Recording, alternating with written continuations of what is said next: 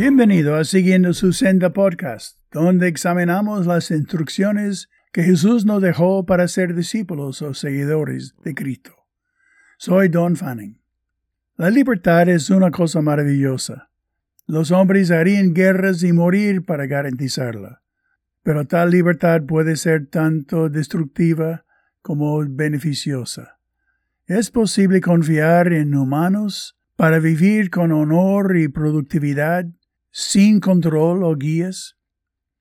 Escuche el consejo que Dios da a sus seguidores, quienes han sido liberados completamente de toda su culpa ante Dios. ¿Le van a honrarle sin control? Pablo escribió en 1 Corintios 8, versículo 9, Pero mirad, que esta libertad vuestra no venga a ser tropezadero para los débiles. ¿Se pueden confiar libertad a los seres humanos egoístas?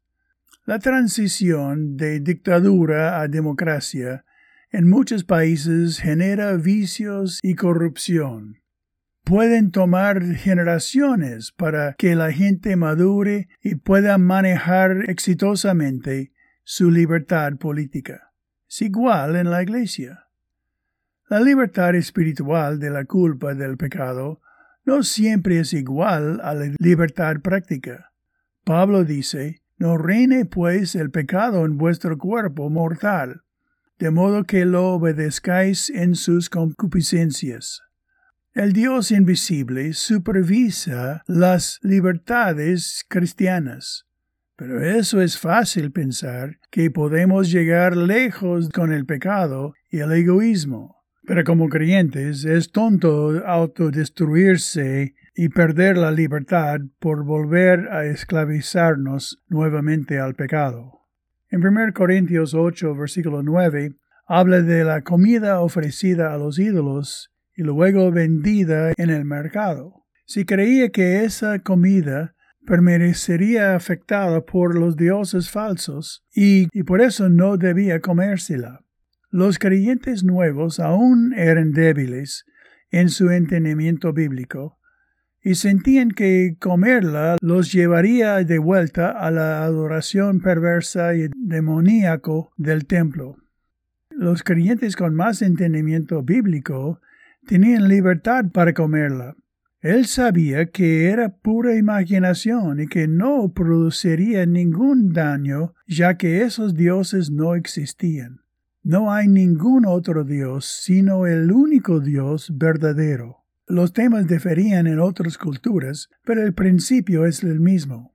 El mandamiento mirad continuamente significa discernir o entender. Pablo estaba diciendo guíense por un principio mayor. La palabra para libertad significa permiso o derecho. Una persona tiene el derecho de hacer cosas, puede que no ser sabio hacerlas. En el siguiente versículo, Pablo habla de la conciencia del hermano débil, que puede ser apagada por mirar las libertades de los hermanos fuertes ya que el Espíritu Santo ejercita su convicción en la esfera de la conciencia, la cual a su vez es guiada por nuestro entendimiento bíblico personal. Debemos dar tiempo para que la conciencia más débil madure, dejando nosotros algunas de nuestras libertades para el beneficio de ellos. Eso es amor. Ahora es así. Algunas veces mi libertad como creyente puede hacerme indiferente con aquellos que son estrictos en sus convicciones. Y parece juzgarme, otórgame tu amor para aquellos que pueden criticarme y dame la gracia para adaptar mi vida a no ofenderlos para actuar contra su conciencia.